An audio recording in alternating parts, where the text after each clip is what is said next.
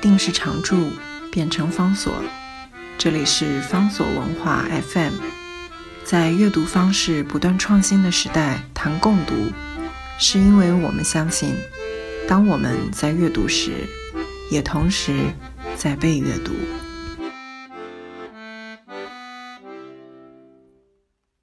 今天为大家介绍的这本书是英国作家 Robert Macfarlane 他的《Mountains of the Mind》，中文翻译本《星象群山》。在这本书里面，Macfarlane 帮我们说明解释了为什么要写这样的一本书来解释山如何让人着迷。在十二岁的时候，他在苏格兰的外祖父母的家里面，第一次读到了一篇以登山为主题的精彩的故事，叫做《The Fight for Everest》，攻向圣母峰。书中就记录了1924年英国人的远征攻顶。在那次的行动的过程当中，我们前面所提过的这位马洛里，还有另外一位登山家 Irving，他们在圣母峰海拔的最高点附近失踪了。他就回忆十二岁的时候，那是夏天，待在屋子里面，除了走廊的最尽头的那一间是外祖父的书房，不能够随便进去之外，他跟他弟弟可以在家里的任何地方跑上跑下，玩捉迷藏的时候。他常常躲在卧室的大衣橱里面，里面有非常浓的樟脑丸的味道。衣柜的最底下有一个底板，散落堆着几双鞋子，所以你没办法站在那里。外祖母的毛大衣也挂在衣橱里，套上了一层薄薄的透明塑胶袋，以防飞蛾。伸手去摸那个柔软的毛皮，传回来的触感，平滑的塑胶袋，那个塑胶的感觉。感觉相当奇怪。屋子里面最了不起的一个房间是储藏温室，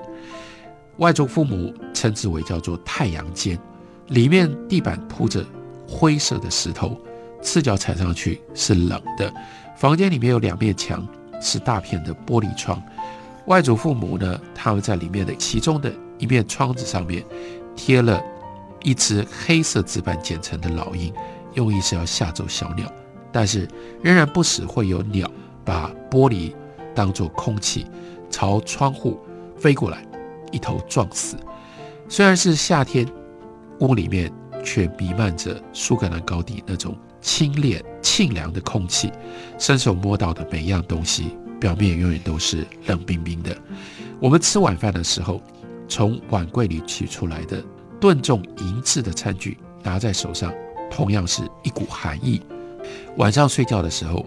床单也是冰冻彻骨的。我总是尽可能扭动到被窝的深处，然后用被子顶端盖过头，在里面创造出一个密闭的空间，然后不断的吐气，直到把被窝给喝暖为止。外公外婆家屋子里到处都是书，外公并没有尝试要分门别类，各种天南地北的书都放在一起，在餐厅的一个小书架上。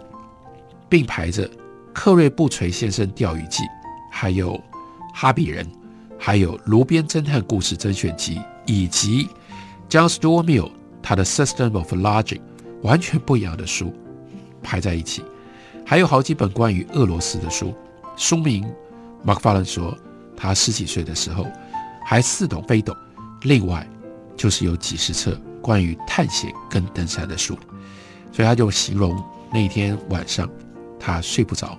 他就下楼想要找一点东西读。走廊的一侧的墙边有一长排侧躺着的书，几乎只是随手。我就像从墙上拆下一块砖头，在那个整排当中抽出一本大部头的绿皮的书，然后去到了太阳间，坐在宽宽的石头窗台上，就着皎洁的月光读起这本书。这本书就是《攻向圣母峰》。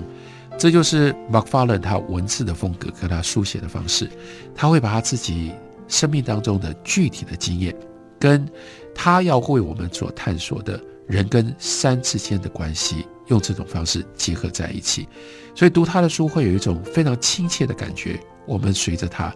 回到了十二岁，在苏格兰他的外祖父外祖母的家里面，然后让我们去体会他如何第一次感觉到山。对他的那种召唤。而在那个少年的心灵里面，之所以产生这样一种强烈的感受，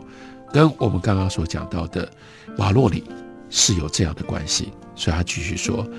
外祖父跟我讲过这一趟远征的故事，我已经知道其中的部分的细节，但是有了这本书，亲眼看到书上的长篇的描述，还有附了二十四幅的黑白照片，还有一张一张满是陌生地名的折页的地图，这一切。都远比外祖父所讲的更加强而有力。我读着书，感觉自己灵魂出窍，去到了喜马拉雅山，高山景象排山倒海朝我而来。我能够看到那个区域突破一片片溯源，绵延伸展到远方的白色山峰，而圣母峰本身仿佛一座暗黑的金字塔。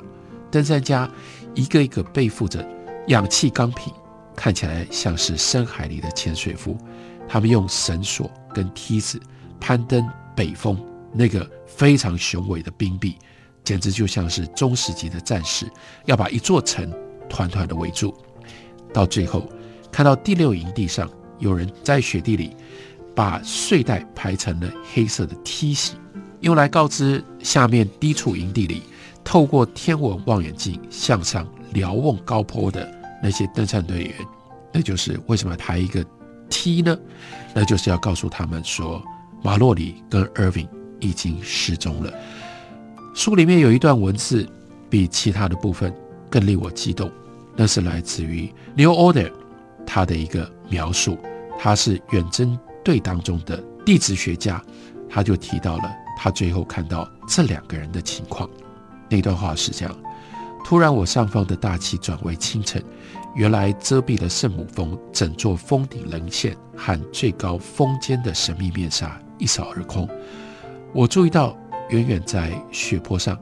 正朝向我看起来似乎距离最终的金字塔底座只差一步的地方，有个微小的物体在移动，往石阶靠近。接着，第二个物体跟上，然后就看到了第一个物体。爬上了石阶的顶端。正当我站着目不转睛看着这个戏剧性的景象的时候，云瞬间就笼罩了这一幕。马克·法伦十二岁的时候，反复读着那一段，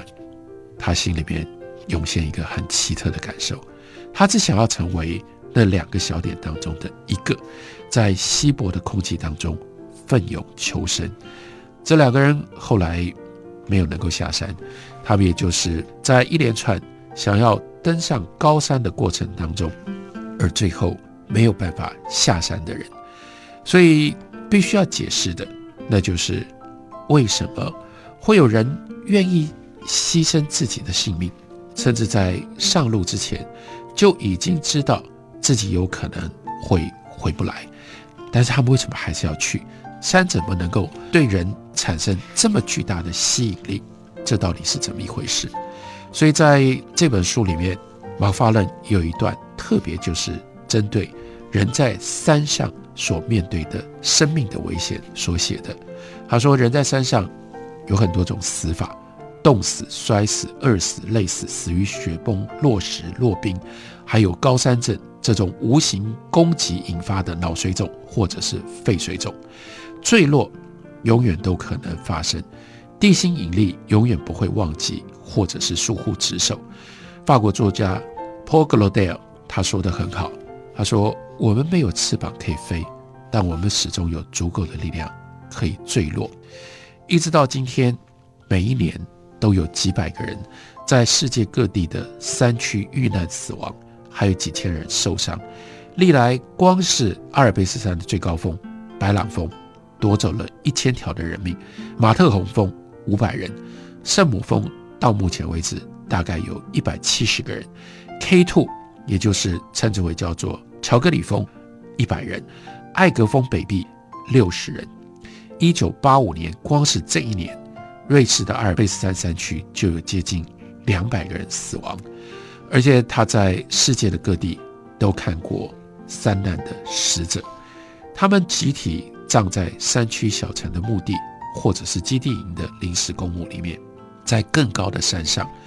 死者的遗体常常没有办法运下山，甚至有的时候连遗体都找不到，所以一些使者他们就只能够用物品或者是象征来替代，用螺丝把他的名牌整齐地钉在岩石的表面，把他名字刻在石头上，用石头或者是用木材粗略做成的十字架，用玻璃纸包起来的花束，还有一些吊词或者与之相伴，但是每一次都会有的这个字句，在此处躺着。或在此处坠落着，在此处纪念所有这些壮志未酬的生命。对于三难的死者，我们很容易惋惜或者是颂扬，但是应该要记得，是被死者抛下的人，那些父母、子女、丈夫、妻子或者是伙伴，他们把所爱的人输给了山，所有裂了一块有待补回的生命。为什么人会在这种方式抛弃自己所爱的人？去到山上，所以 McFarlane 也对这件事情，他有了他自己的检讨跟反省。他说：“现在我充分的体认到，死在山上并没有什么内在的高贵可言，反而有一种令人深恶痛绝的浪费。我大致上已经不再冒险，需要绑绳索以测安全的路线，我已经不太爬了。我发现，待在高山上，而且冒着险，比随便说在城市里过马路更小，是绝对有可能的。”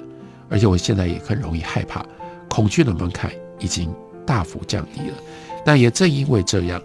他反而对于那种受不了诱惑到山上冒险、死在山里面的人，还有一种更深的同情。也就是在书里面，还有一种更强大的欲望，要帮我们解释这些人是经过了人类历史上面一些什么样的种种的变化，把他们放在这个脉络底下。叫做《A History of Its Fascination》，帮我们解释山是如何迷惑的人。在三百年的时间当中，西方人一步一步走上高山，在高山上面体会了所有迷惑，因而才能解释那么多登山的过程当中死在高山里的人。这本书是 Robert McFarlane 他早期的一本经典的杰作，《心向群山》